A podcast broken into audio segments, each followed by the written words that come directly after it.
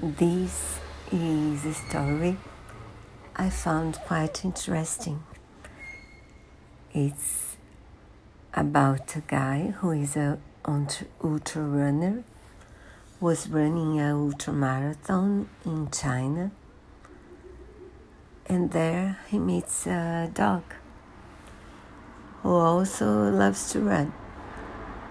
And it's a bit of their story you hear in the podcast, told by the same girl that uh, narrates Criminal.